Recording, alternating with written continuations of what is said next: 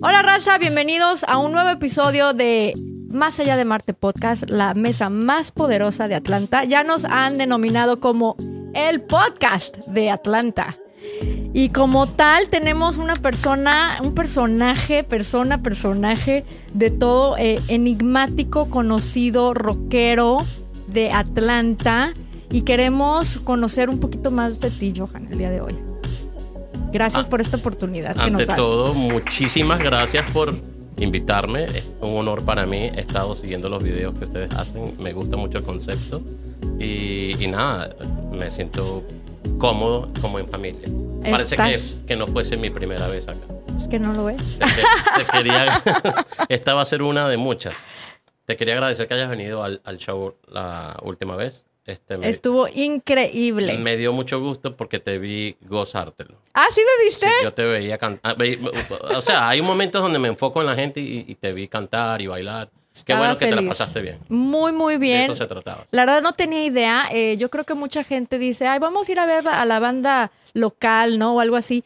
Creo que nada que ver. Creo que no se te puede describir como la banda local. Yo, I was blown away. O sea, me quedé muy impresionada. Bueno. Yo dije, este parece un grupo de rock internacional. Eh, elevas Atlanta eh, y a los latinos. Entonces, Muchas por eso para nosotros es un honor tenerte aquí en, en el Ah, podcast. El honor es mío. Y bueno, o sea, estudiándote más, bueno, una cosa es que la pasamos chingón, ¿no? En tu concierto. Y viene otro, pero bueno, Sí. ahora vamos a hablar de eso en un momento. Eso es una cosa, pero la otra es que ya al estudiarte a ti, seguirte en tus redes, hablar un poquito contigo, nos damos cuenta que realmente eres una persona... Me has estado espiando las Te hemos redes? estado stalking, ¿ok? Ok. Obsesionados. Y nos damos cuenta que eres una persona muy fuera de lo normal. Ah, yo pensé que era muy normal. No, no, no, no Ok. lo eres. ¿Qué tengo de anormal? Pues ay, imagínense la gente nada más, véanlo cómo viene vestido. Este, Y eso que me iba a poner un vestido rojo de cola, pero aquí no se iba a ver bien el vestido. Me compré un vestido de cola rojo en un Goodwill, me quedó súper bien. ah, sí, Sí, bueno. Todavía estoy tratando de acomodarme en esta silla, perdón. No, tú tranquis, tranquis. Me dijeron que me pusiera derecho. Aquí. Ya ven, eso también es una persona muy divertida. Y la verdad que estábamos viendo, bueno, sabíamos que te queríamos aquí de invitado y decíamos, bueno, Gracias. ¿cómo, ¿cómo vamos a denominar el podcast y todo? Dijimos, ya sé, como una persona enigmática, porque sabes que hay muchas personas allá afuera que les gustaría saber cómo se llega a esto, cómo se llega a ser una persona que es muy expresiva, que es out of the box, que vives un sueño. Bueno, todas las preguntas que te tengo del mundo, queremos saber cómo se llega. O sea, es que mucha gente yo creo que hoy día vive un poquito, no sé, condicionada Para empezar, no socialmente. sé, para empezar, no sé si, si he llegado a ningún lado. O sea, Bueno, estoy no. en un camino como, como estamos todos. Exacto, porque no hay como un destino, sino simplemente O sea, es el trayecto. Esta es una parada de muchos. Aquí, Ujú. ahorita, este momento con ustedes, es una parada de, de muchas paradas que he tenido y muchas paradas que van a venir. Eh, ¿Cómo se llega? ¿Qué se hace? ¿Cuál, cuál es la pregunta La inicial? pregunta, bueno, la pregunta inicial siempre es, este, ¿quién es Johan? Sí. ¿verdad? Eh, hablamos un poquito de tus conciertos, háblale un poquito a la gente de, de- de quién tú eres en, en el escenario, ¿verdad? Ok. Y luego vamos a entrar en materia en cómo llegaste a ser esa persona que yo vi. Ok, mi nombre es Johan Resur, vivo en Atlanta, en Estados Unidos, y empecé a cantar, a montarme en un escenario en el 2003, 2004, pero cantando sin, sabi- sin saber que podía cantar desde los 11, con la escoba, le hacía con guitarra así en, en mi casa, en, en Venezuela, con un equipo de sonido a todo volumen, con muchísimos discos de bandas espectaculares. De rock. de rock, de, de, de- de pop también.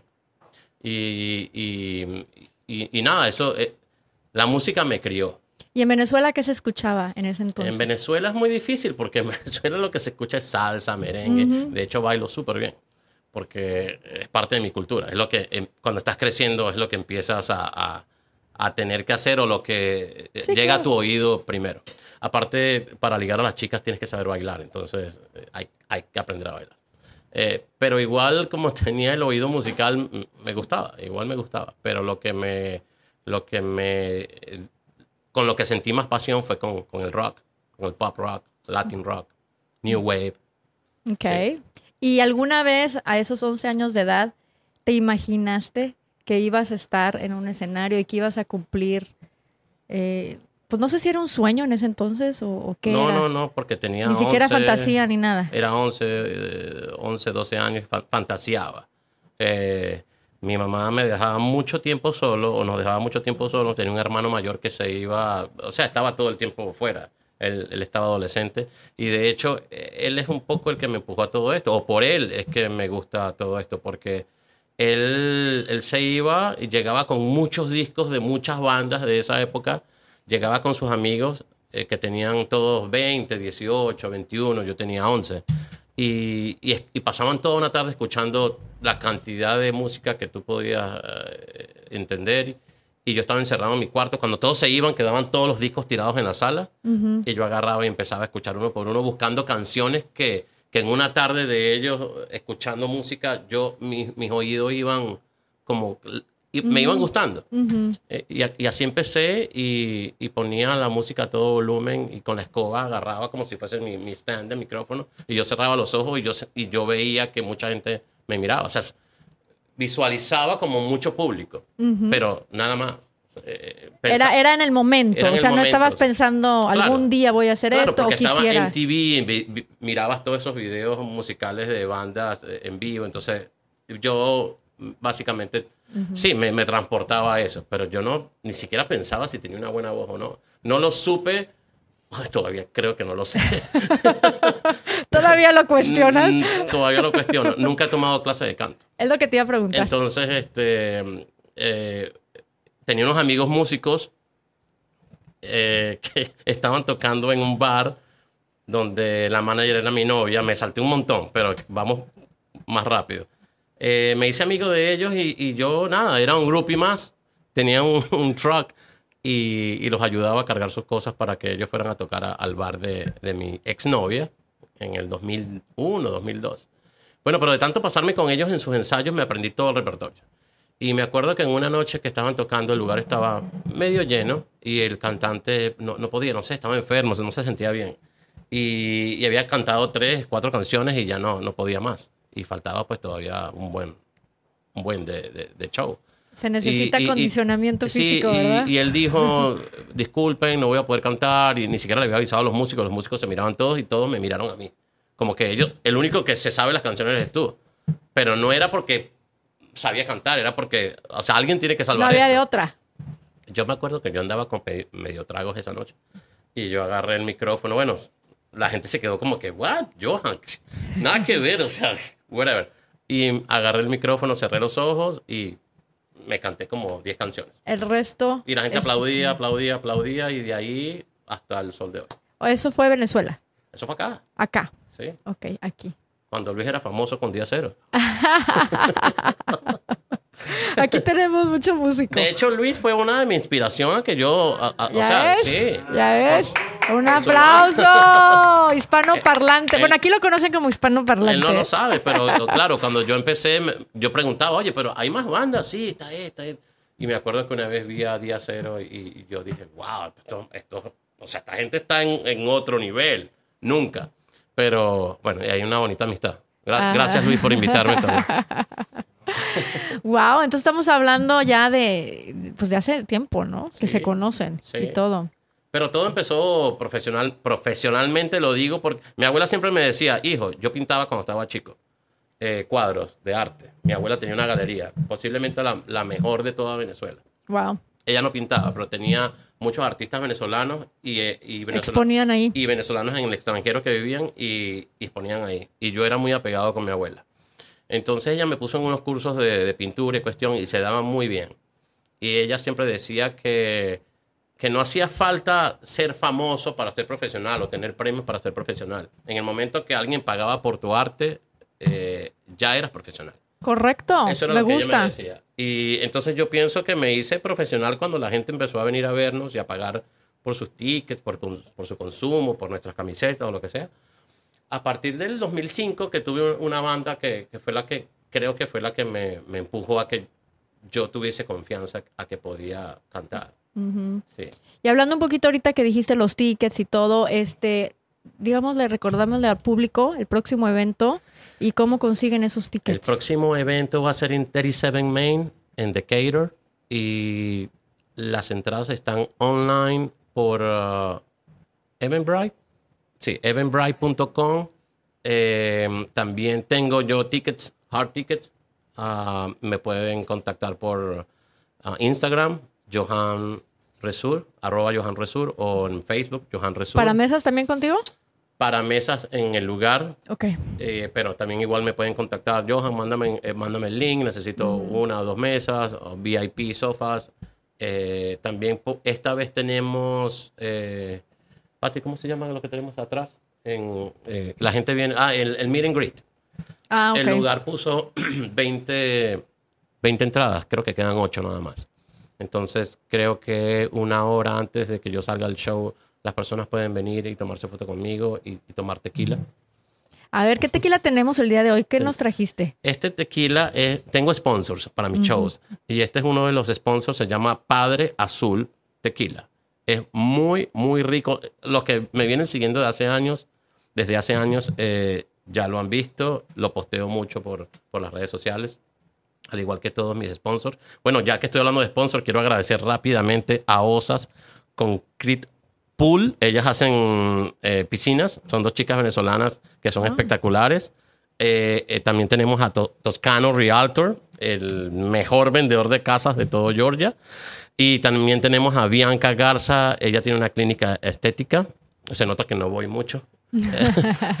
y también tenemos a Chris Brook, a mi amigo Edgar que me apoya desde hace ya un par de años o tres. Él tiene una compañía de tile, Tiles and Renovations. Unos baños preciosos, la verdad Sí, que se avienta verdad, nuestro cuate. Yo siempre les estoy, dan- les estoy poniendo sus fotos y sus videos por, por Instagram y Facebook. Supermercados Jalisco. También. Ellos, sí, ellos tienen, creo que como siete supermercados por acá. Tenemos a Mayra Velasco, que hace unos sombreros espectaculares. Ella trae unas pieles de vaca de Australia y las quema, las plancha y te hace unos sombreros espectaculares. Esta onda tipo Johnny Depp. Ok. Con el- la pluma y la cuestión, espectacular. Y también tenemos a um, restaurante Santo Cocina Bar y Calle Latina. Es el mismo dueño, los dos están en Decatur. Y tenemos a Dragón Rojo Tattoo. Él está en la Beaufort Highway, donde está, ¿viste dónde está la Estatua de la Libertad? Una Estatua de la Libertad como ficticia en la No, Beaufort. no he visto. Donde está esta parte de, de- de los... ah, de, de- de, mm, a ver, el hospital este donde guardan toda la... No es un hospital. Este centro donde guardan todas la- las bacterias y todo eso. ¿Al CDC? Sí, al frente, diagonal. Y bueno, muchas gracias a mis sponsors por, por siempre apoyarme. Sin ellos hay muchas cosas que no fuesen posibles. Bueno, bueno, muy importante porque la verdad que ese show sí está muy profesional. Y Eh, entonces, este, gracias luchando. a todos los, a todos los sponsors. Bueno, yo entremos en, en materia de mm, qué te inspira a ti o cómo, cómo, cómo realmente El amor, llegas el amor, a... el, am- el amor me inspira. El amor me inspira para lo que amo, que es estar en un escenario. Es una gran pasión, Es, me imagino. es lo mejor del mundo. Si tú me dices que eh, me tienes un ticket para ir a la luna, bueno, sí te lo voy a aceptar. Pero, no, pero los submarinos no. pero Ay, no, no, ya no, me da no, miedo cualquier ticket así. nada, nada que ver con eso. Pero creo que es el lugar más lindo. Una vez que estoy enchufado, que de alguna manera, de alguna manera dejo de ser yo para convertirme en otro yo que se la goza completamente, yo amo ese instante. El Entonces instante, me sí. mueve, me mueve eso, la pasión. Estás en otra dimensión, ¿no? Totalmente, total. No me preocupo por nada, me dejo, me dejo ir con todo. No estoy preocupado si estoy afinando, no estoy preocupado de nada, de absolutamente nada. Incluso a veces veo videos donde yo hago movimientos que, o sea, ¿cómo? ¿Cuándo? A veces le cambio la letra a las canciones y yo no supe ni en qué momento se me ocurrió eso. Es como, es, es un fluir. con- Ahora me estoy convirtiendo en Vale. Vale, te mando un beso. es un fluir infinito. Es espectacular. Es, es- ese momento es lo mejor de mi vida. Y yo creo que existe una conexión entre el público y tú También en ese momento, mucho. porque yo también creo que al público mismo se le olvidan muchas cosas, se empiezan a desinhibir. Bueno, yo sé lo que yo sentí cuando estaba ahí, baile y baile, cante y cante, haciendo pues nuestro propio ridículo también, ¿verdad? Pero felices, o sea, muy contentos, muy, muy en sintonía con lo que tú estás proyectando. ¿Tú cómo sientes esa conexión entre tu público y tú? O sea, ¿te sientes que están todos en la misma vibra? Es un complemento, sí. Me han, me han pasado algunos conciertos donde la gente yo siento que no está tan... De, bueno, sí, me han pasado varios. De hecho, mira, la última vez que fui a tocar a Nashville, Tennessee, toqué con músicos de allá, la bandera de allá. Y, yo sentía que la gente no, no, ¿No, prendía? no expresaba nada, no brincaban, no bailaban. Ya íbamos por la séptima, décima canción. Y yo me volteaba y le decía al baterista, que, Johan, se paró mientras estaban afinando. Ellos lo que están es cautivados de lo que estamos haciendo. Ah, entonces a veces yo también estoy un poco como como queriendo que la gente esté en la misma onda que yo y a veces a veces no es así. A veces las personas están necesitan tiempo, necesitan, tiempo. O están cautivos o están detallando algo que yo no, no entiendo qué puedo hacer. Este, y no todo siempre tiene que ser hacia mí. A lo mejor están mirando a los músicos, están mirando la guitarra, están escuchando el sonido. No sé, pero, pero creo que la noche perfecta es cuando yo estoy muy entregado y siento que la gente está muy entregada. Y a mí me encanta cuando viene un coro de una canción y yo le hago el micrófono así. Y yo me voy por ahí y aquí en mis orejas siento como todos están cantando muy fuerte. Eso me gusta mucho. Y bueno, tú has abierto para grandes Pero bandas, me gusta ¿no? mucho, espérame, me gusta mucho no por llenar un, un, ego. Me gusta mucho porque qué bonito cuando, cuando desconectas a la gente de sus problemas, de sus uh, miedos, de todo lo que tengan y al fin y al cabo el que vengan, se vistan, se tomen tiempo, consuman, compren un ticket y vengan. Si yo estoy, eh, estoy haciendo el trabajo, eso me complace mucho también ya como artista profesional. Sí, es que es todo un evento, estar con los amigos, como tú dices, arreglarte, estar en el Pero evento. Pero también cumplir con personas que, porque tengo muchos amigos, a pasar de los años ya hay muchos followers que se han convertido en mis amigos, pero hay otras personas que vienen por primera vez o han venido las últimas tres veces, no los conozco. Pero entonces, si están volviendo, estoy cumpliendo el trabajo, porque al final también se convierte en un trabajo, eh, de, de, brindar un show, ¿entiendes? Prepararme para, un, para, para darte un producto que te uh -huh, guste. Entonces, me da mucho gusto que la gente lo, lo acepte bien y le guste. Sí, sí, es un muy buen servicio que haces a la comunidad. Sí. Oye, pero has abierto para, para bandas súper importantes, reconocidas en todo el mundo como Molotov, me contabas. Este... A Molotov no los conocen en Rusia, entonces no son conocidos por todo el mundo. Ah, no. Ni en China tampoco. Y fíjate, con el nombre de Molotov los deberían de conocer en Rusia. Pero, eh, bueno, sí, a Molotov, con Molotov eh, pasó algo bien chévere, porque tocamos para ellos en Masquerade yo creo que fue como en el 2017.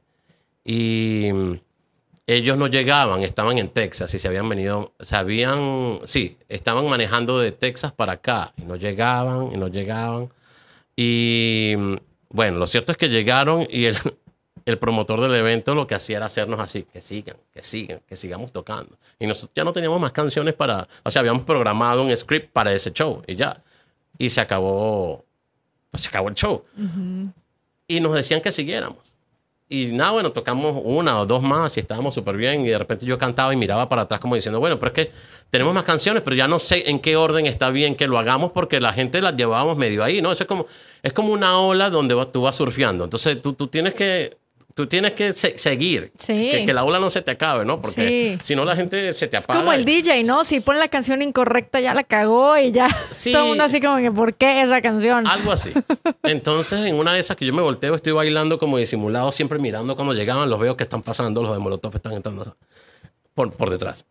Entonces, nada, ellos se iban a preparar y cuestión, supuestamente, pero empezamos a tocar otra canción y otra canción. Yo los veía que estaban todos ahí así todos con brazos cruzados escuchando el show. Y bueno, no sé, ya nos quedaba solamente una canción de una banda alemana que cantamos que se llama Rammstein. Du hast, du, du hast, du hast mich. Y ellos estaban brincando ahí a un costado y yo los veía a ellos como, wow, o sea, creo que no querían tocar. Ya era sea, del público. No fue muy bien ese día y la gente estaba muy prendida por ahí hay un video en YouTube donde la gente no paraba de saltar y brincar. Estábamos en el máscara y la gente venía a ver a, a Molotov. Y yo cada vez que terminaba una canción, bueno, ya viene Molotov, bueno, ya viene la... Mo-". Y había gente que decía, no, no. Había unos que decían sí, otros que decían no. Pero anyway, la cosa es que salió mu- muy, bien ese show. Conversé con ellos detrás de- del escenario bastante tiempo. Pasó ese año, vino el año siguiente, que fue el, el 19, a comienzos del 19. Y ellos nos contactaron por medio de, una, de unas personas por la radio que querían a esa misma banda que les abriera. Eh, y, y estuvo muy lindo. Qué padre. Son Sí. esas He experiencias abierto, de he vida. abierto a varios artistas, pero creo que con ellos, eh, aparte ellos son muy buena onda. Es que los mexicanos son muy buena onda. Por eso a mí me encanta ir a México. Y to- viva México. Todos mis mejores cabrones. That's it. y, ah, to- mis mejores amigos son mexicanos. Ah, mis ¿sí? mejores amigas son mexicanas. Eh, los mejores Tamaulipas. los mejores amores que he tenido en mi vida han sido mexicanos. Mexicano. Sí, y me encanta México, pero no, no tienes idea cómo. He, he tenido la oportunidad de ir varias veces. Oye, ¿y a tocar en México no te gustaría? ¿No a mí me encantaría ir a tocar a. Vamos a organizarle. A, a todos lados. a ver, pero- todos estos mexicanos que estamos aquí, hispanoparlante, Edgardo, yo, pues conocemos a gente, te armamos, te armamos Sí, el sí. mejor show. Sí, nos ¿Qué vamos te gustaría? Monterrey, México, Guadalajara. A ver, toda la raza que nos está escuchando sea, en México. donde sea, en el aeropuerto del DF yo canto ahí, con, ahí enchufadito, en el tren. No estaría nada mal ahí en el Benito Juárez. ¿Eh? Con las tlayudas. ahí. Con las tlayudas. Así Estaría- es. Fíjate que estaría padre. Estaría padre este, hacer un branching out, ¿verdad? Todo Y- estaría padre. Y- A ver si este programa me empuja, ¿no? Ah, Me da la patadita, como dicen. como, como Raúl Velasco, ¿no? Siempre La el domingo patadita. daba la patadita. O Don Francisco, la patadita. También, Al final también. del programa me das la patadita y, y grabamos esa parte. Órale, me Sí. parece increíble. Y bueno, platicando contigo, este, antes de stage, quiero decirles que, que Johan es un perfeccionista, una persona que, que está al tanto de los detalles. Y platicábamos un poquito y me pareció curioso que decías que tú eras de las personas más introvertidas y más penosas del mundo. Sí. Y verte Para en algunas ese- cosas, sí. Sí, pe- entonces, pero verte en ese escenario, pues nada que ver. Existe esa dualidad, a lo mejor en muchas personas que, que son introvertidas, buscan la actuación o un escenario y pueden sacar quizá mucho de lo que tienen adentro. Tengo- O evolucionaste y ya eres extrovertido. Platícame cómo, cómo funciona eso. No, yo siempre fui un niño súper, súper tímido. Ok. Es más, en la familia, y lo digo con todo cariño, si me ven mis tías, mis primos, todos, lo, lo digo con todo el amor porque a ninguno les tengo mala onda, pero yo era el, el tontito de la familia, el tontito de los primos, era el, el callado, el, el inexperto, el todo, todo lo, lo menos, siempre era yo. Eh, pero después de que empecé a, a hacerme adolescente y empecé a, a- escuchar música, por eso te digo que la música me crió. Tienes tu familia, tienes tus padres, pero la música fue la que me, la que me hizo ya no ser más, la que me hizo expresarme. Empezar a, a- a conseguir por medio de canciones letras que eso es lo que yo quiero decir. Porque eras muy ya sé- calladito. ahora ya sé cómo decirlo. Esto es lo que yo quisiera bailar, pero no escuchaba esa melodía. Ahora ya sé cómo. O sea, es como que la música me ha movido ciertas cosas y, y me encaminó. Y después de que empecé a tener bandas, Una salvación, casi, casi, la música. Una de- guía. de aquella, de aquella eh, La timidez. La música de aquella época no es la misma de ahora, de todos modos. Eh, puedes, puedes bailar una o, o puedes poner una canción de cuatro minutos donde la letra se repita esos cuatro minutos. Las de, las de antes tenían una historia, tenían... ten- era otra onda. Pero está bien, no estamos hablando... No, o sea, no, no vamos a venir a hablar de eso ahora porque me va a ir mal. Eh, O nos van a tachar de rucos, ¿no? Siempre Sí. ya que los viejitos son los Sí. que, ay, esta nosotros- música de hoy, nosotros no somos rucos, nosotros somos chavos rucos. chavos rucos. Sí.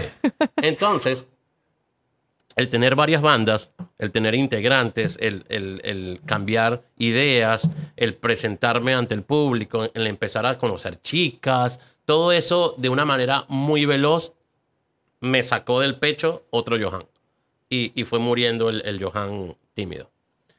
Y algo pasó también con la parte artística donde yo donde yo empecé a hacer lo que yo quería ver de una banda si yo compraba un ticket. Si yo iba a un concierto, lo que a mí me gustaría ver de un cantante. Por ahí empezó todo. Entonces empecé, empecé a pintarme, empecé a ponerme cosas raras. Em- Si estaba equivocado o no, si hacía el ridículo o no, pero em- empecé a, a mover esos pasos. Hasta que hoy en día mm, no sé si está perfecto, pero ha evolucionado bastante. Le empezaste a dar a la gente lo que tú querías ver. Lo que yo quería para mí, en esa parte era muy egoísta. Y era todo, todo lo que yo hago y lo, y lo que sigo haciendo es lo que yo quiero ver de un artista a quien yo le compraría todos sus discos. Pero no te equivocaste. O sea, la gente le estoy gusta siguiendo lo mi mucho. corazón, estoy siguiendo, Exactamente. estoy siguiendo mis instintos. sí. Y, y eso es algo que yo creo que nos dan ese consejo de toda la vida, desde chiquitos, de que dicen, just follow your heart, sigue tu corazón.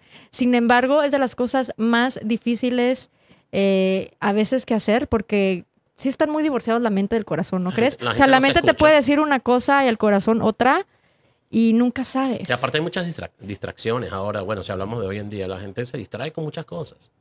Este, la gente ya casi no lee un libro, la gente ya casi no, no, no respira, no, no, la gente casi no mira a, perdón, a voltear el sol, a ver cómo está la luna. La gente está muy distraída con muchas pendejadas. Claro. Entonces la gente no... De, de hecho, por sí nos, no nos escuchamos a nosotros mismos. Entonces, y con tanta distracción. Entonces, ¿cómo te sigues? Como... eh, yo creo que eso es, es- es un gran... Ahora, los que nos escuchamos y estamos siguiéndonos con- constantemente en nuestro corazón, en nuestros instintos, es, es- es un gran... eh, es un gran... eh, eh, es valoramiento, o sea, de, Y es una gran ventaja Una la gran vida. ventaja, un- un talento. Una gran ventaja, porque yo creo que entre más tú sigues tu corazón y te empieza a ir bien, más te autovalidas, ¿no? Correcto. Te da más, auto, más confianza te en ti sientes mismo. seguro, correcto, Ujú, y empiezas ujú. a ser feliz, porque cuando empiezas a escucharte y a seguir ese camino y todas esas cosas te van a empezar, te van complaciendo, te vas sintiendo más seguro, te vas sintiendo feliz haciendo tus cosas y, y yo, yo me considero un- una persona bastante feliz. No, no, no le envidio nada a nadie.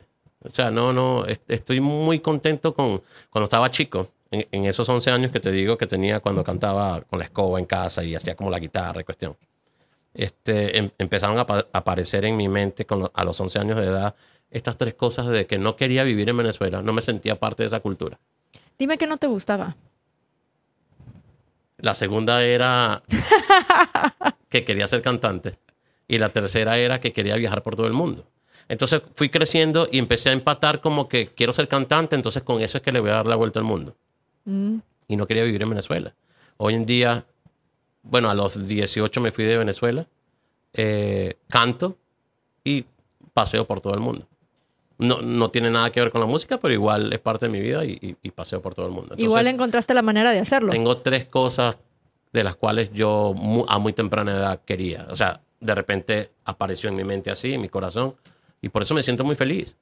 Eso no quiere decir que no tenga otros retos, que no quiera otras cosas, pero lo que fue la raíz de, de casi mi niñez, a los 11 años, estás niño todavía, este, lo vivo con mucha intensidad, porque vivo acá, me hice ciudadano de este país, este, canto y lo vivo lo mejor que puedo, eh, y bueno, y me encanta viajar por todo el mundo, entonces me siento muy complacido. Ya todo lo que venga después está como de sobra. Está de más. Entonces, como que si tuvieras una receta de la felicidad, para ti es hacer lo que te gusta. Sí, pintarse los labios, usar vestido de novias. y, y- ¿Por qué te gusta eso? A ver, dime, dime qué, qué, qué sientes que expresas con las pinturas, con los vestuarios. Porque yo veo aquí un artista 360. O sea, no nada más cantas. ¿Te gustaba pintar de chiquito? ¿Te gusta crear en el escenario bailes, eh, coreografías? No, O sea- eh, no me gusta. no, eso, eso sale solo.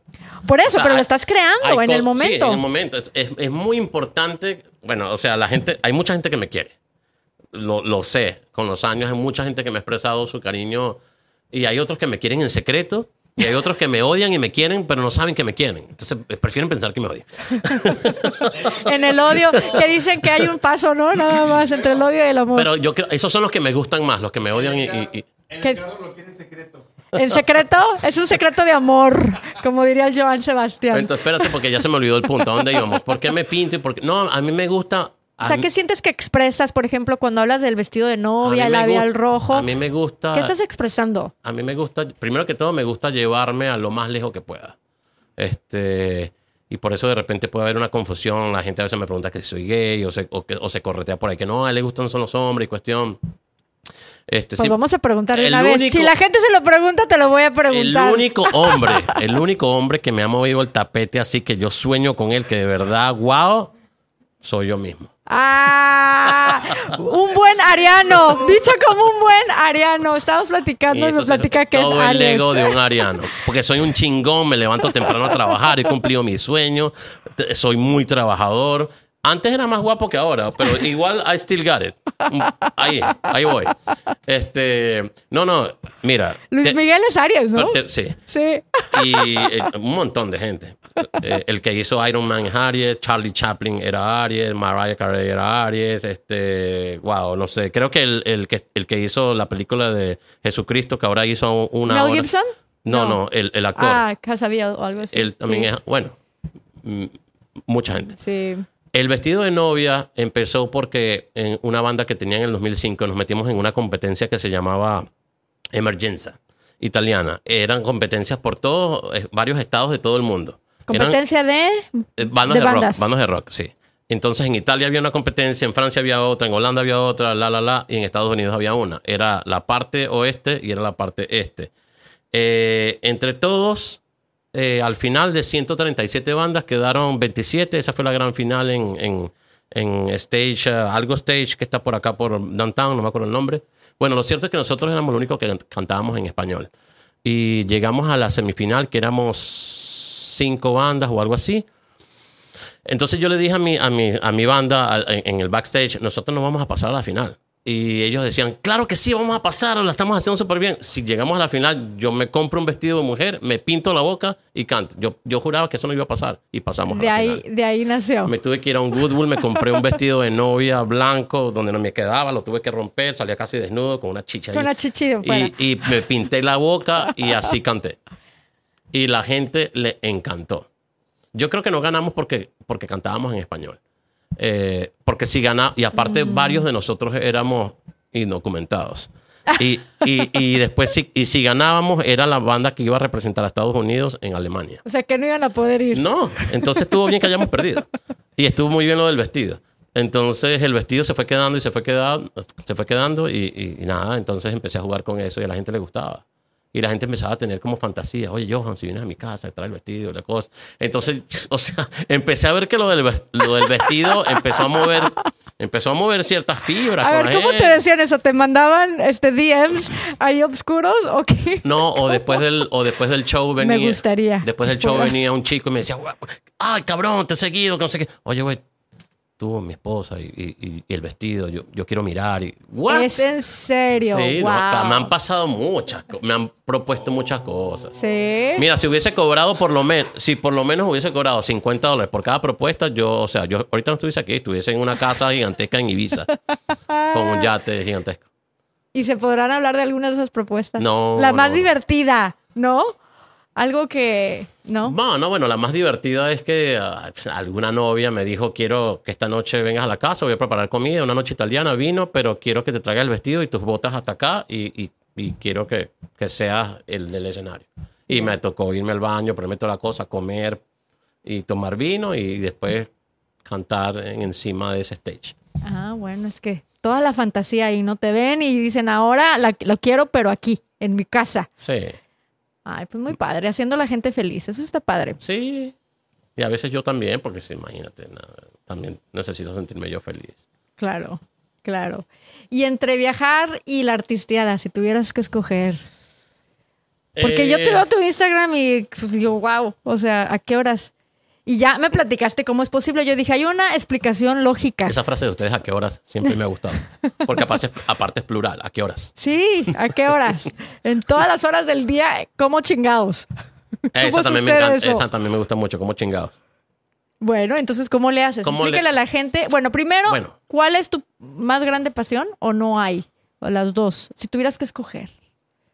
Te dicen, oye, Johan, de ahora en adelante o viajas o cantas. Mira, es, está, ok, es así. Mi mayor pasión es viajar todo el tiempo y cantar cada tres meses. Así va, E- en el mi- orden. Porque creo que si cantara mucho y no viajara, me falta algo. Y si viajara mucho y no, y, y no cantara, o viceversa, eh, me faltará algo. Son las tres están perfectas. tengo un buen balance. Un ahora. buen balance de. Sí. ¿Y qué pasa en esos viajes? Aparte en los viajes me, me, me gusta mucho porque eh, estoy empezando a evolucionar el vestuario de, de- de las tocadas. Eh, me compro cosas, me veo accesorios extraños, Se cosas te abre el mundo cuando viajas. Yo digo, se te abren bueno, ventanas. Estoy, hablando con lo de la música, pero si me olvido lo de la música, he conocido personas espectaculares. Eh, me he dado cuenta que no importa el idioma, puedo eh, expresarme y hacer amistades con, con gente súper linda en otros países. De hecho, tengo mucha comunicación con varios amigos y amigas que he hecho en, en países. Ya me han invitado a cumpleaños, me han, me han invitado a su casa a pasar una temporada. Eh, Muy bien. Navidad, ya sabes dónde la vas a pasar Pero, Navidad. sabe, pero sabes que yo siempre digo que si yo no fuese músico, si la música no hubiese estado en mi vida, las cosas no fuesen tan iguales.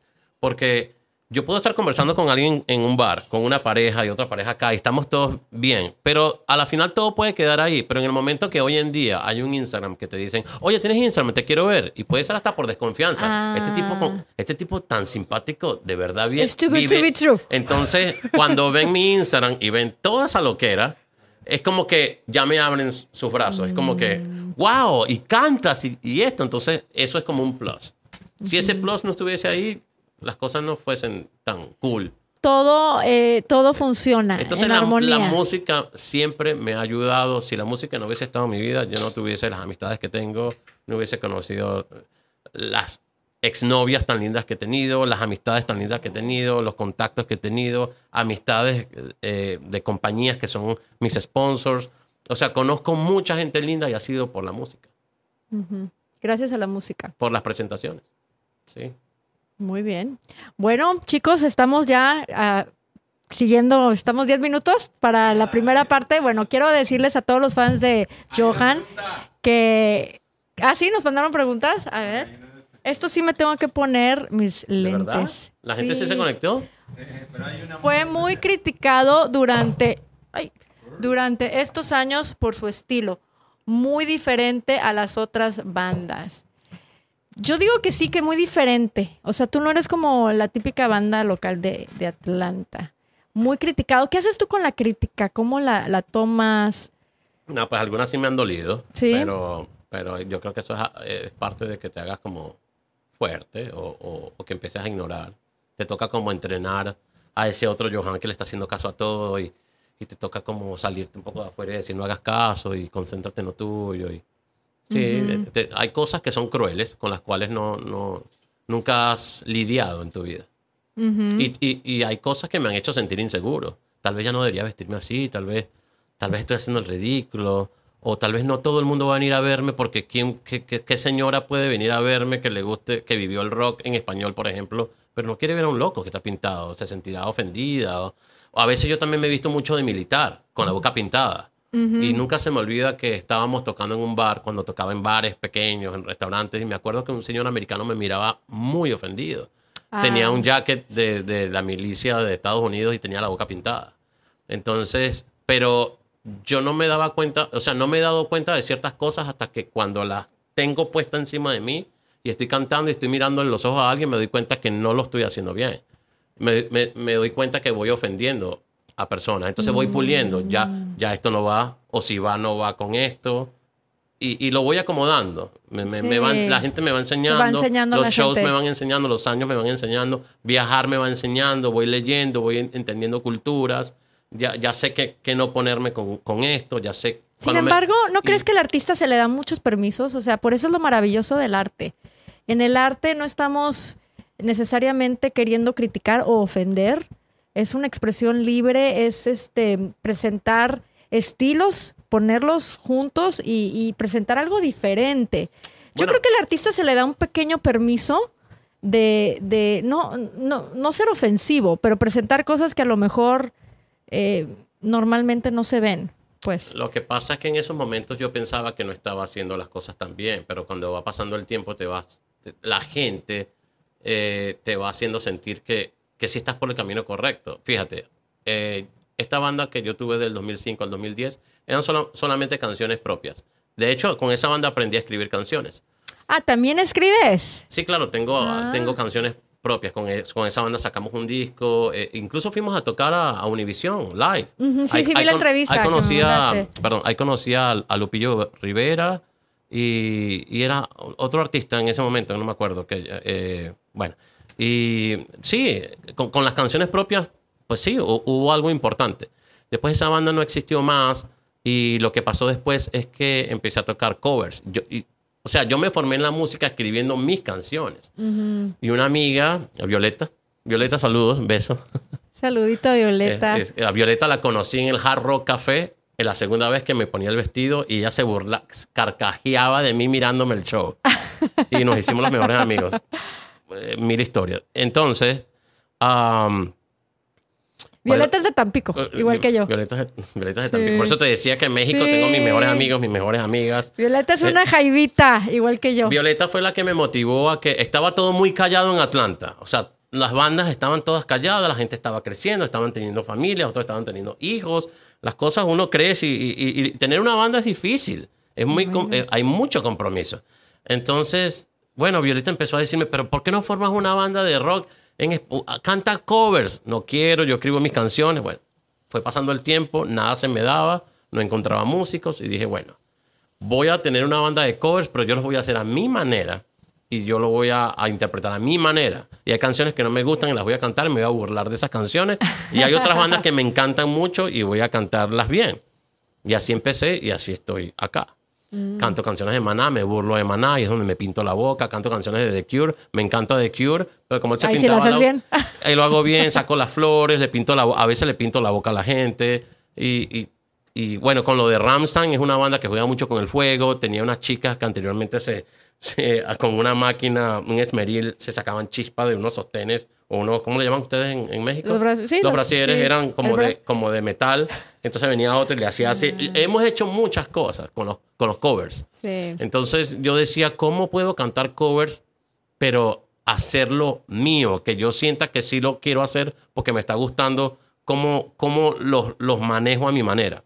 Sí, darle tu sello, Y ¿no? eso es Resur. Entonces ahí venimos con eso. Y entonces tu banda o tus músicos, ellos son este latinos, son americanos, son Sí, ahora tengo una banda nueva. El show que viste era, estaba estrenando banda. Ah, Eh, ok. Alec Bass es de México. Tengo a Luis Madrid, que es baterista, él es de Colombia. Y a George Malone, es americano. Ok.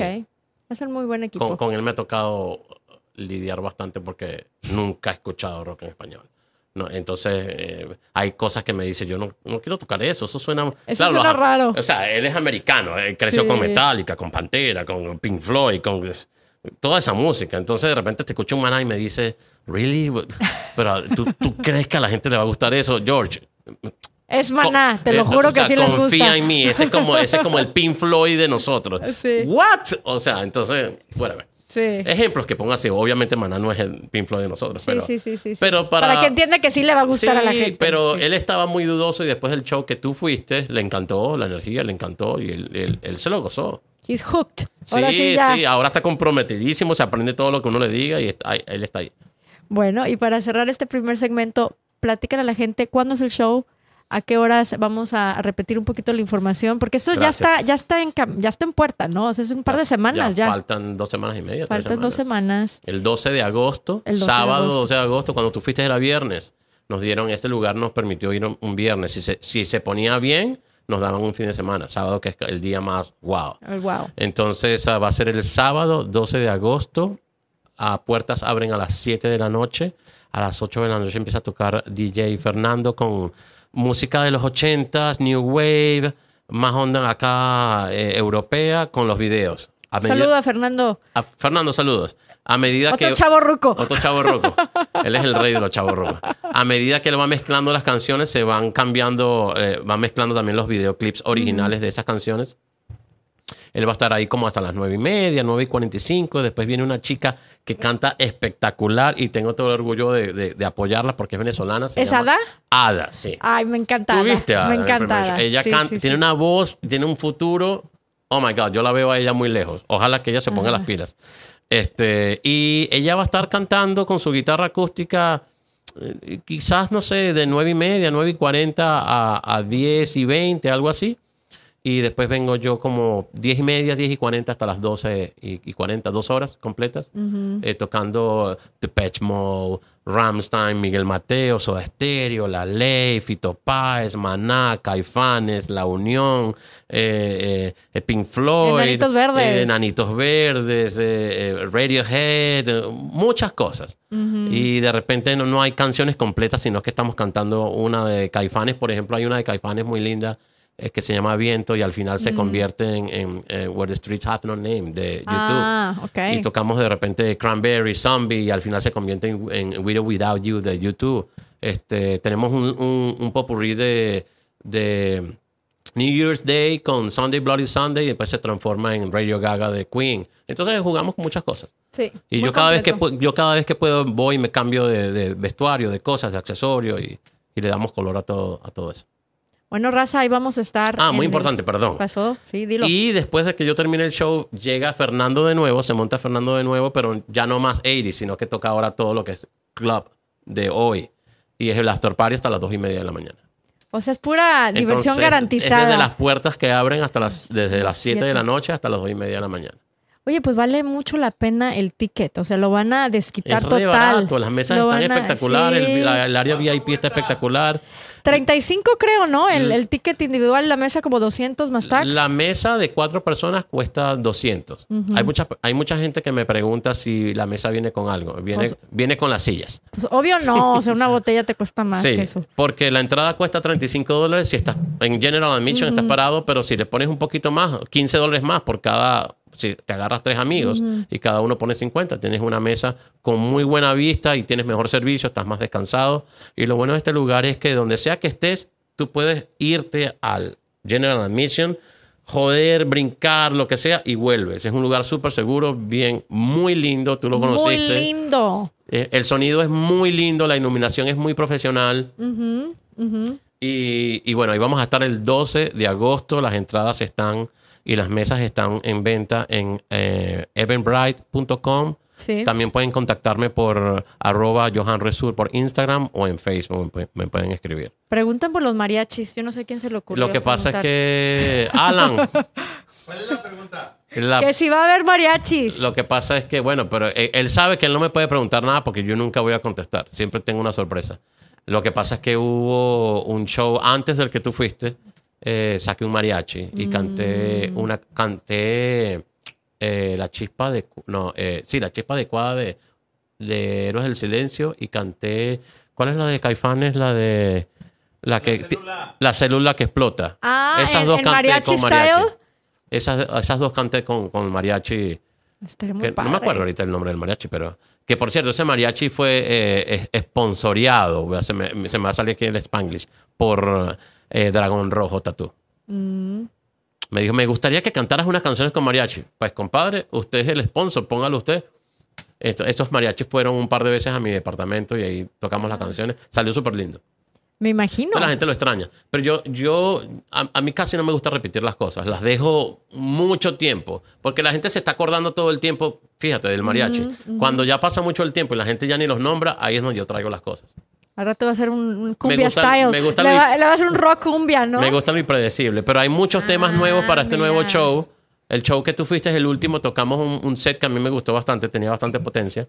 Y algunas canciones quedaron y van a venir otras nuevas. ¿Qué tal la chica de humo? Chica de humo. Yo qué sé dónde va, dónde Fíjate. vive. Na, na, na, na. Fíjate que me gusta una de Manuel que la tengo por ahí. Y siempre es igual. que ya se la presenté a la banda. No, es, pero no es chica de humo. Es- Toda la vida. no, esa es muy aburrida, esa es muy lenta. Hay una que es más rockero, una que hace. Sí, sí, sí, sí, sí, sí, sí, como porcelana. Háblame de ti, bella señora. De tu más secreto, de tu noche oscura. Esa Yo es te muy buena. bella. Esa es rockerona, esa, Sí. esa tiene. Es que el Emanuel era bueno. y esa es sensual, es, bueno. es sensual. Sí, A mí me tienes- gustan- tienes el aire, ¿eh? A mí me gustan más esas canciones sensuales, más acá que te sí, mueven. sí, sí, sí, sí. Intenso. Eh, canto una de Miguel Bosé. Sí. Ay, Miguel Bosé, Eh, buenísimo. no la he cantado, no la he tocado hace rato, pero canto, no me acuerdo cuál es la que canto, pero está buena. Eh, canto muchas canciones, de Zoé, de Caifanes, de, de, de ah, de mm, Café Tacuba, de todo. Híjoles. A ver, es que tenemos De que. Soda Stereo, ahí está, mira, y- Mira. y cantaba en alemán, cantaba no canto, sigo cantando. Sigue Noelia, cantando. a Noelia tengo como unos ah, 18 años que no la veo. Noelia, ahora sigo cantando en alemán, ya lo perfeccioné. Noelia, ¿vas a estar ahí? Espero que estés ahí. 12 de Noelia es amiga agosto. aquí del podcast. 12 de agosto, Noelia, vente. Ya sabes dónde nos encuentras. A ver, hay que hacerle. Muévele al, al monitor. Ya fueron todas. No me quería, no quería despedirme de este primer segmento sin, sin poder contestar estas preguntas de, de la gente. Ahora, Raza, este, el segundo segmento lo vamos a hacer, Johan, yo y el equipo, pero ustedes lo van a ver hasta el miércoles, ¿correcto? Sí, ¿Ah, el domingo, el domingo va a salir todo esto otra vez. O sea, live se queda 24 horas Perfecto. por si cualquiera lo... Luego se quita Ok. YouTube el domingo y la segunda parte el miércoles. Ah, Estos son podcasts son largos. Sí, ¿verdad? aquí Ah, Pero a sí. mí me encanta. Yo quiero estar aquí como cinco horas más. ¿Nos podemos quedar después? También, también. Sí. Luego damos la dirección del, de- del podcast y hacemos un after party, ¿no? Sí. Pobre hispano parlante se vuelve loco. Ahorita, ahorita pongan la dirección. Vamos a poner la dirección del after. Bueno, Johan, entonces vamos a hacer un break. Claro. Y gracias, gente, por estar con nosotros, por acompañarnos. Y no se pierdan el próximo episodio. Seguimos con Johan Resur aquí en Más Allá de Marte Podcast. ¿Qué tal amigos? Este es Más Allá de Marte. Si les gustó esta primera parte, no se pierdan la segunda que va a ser este miércoles. Interesantísimo el tema de hoy, así que ya lo saben, sintonícense, pasen la voz y recomienden a Más Allá de Marte porque eso está que pica y se extiende. Nos vemos.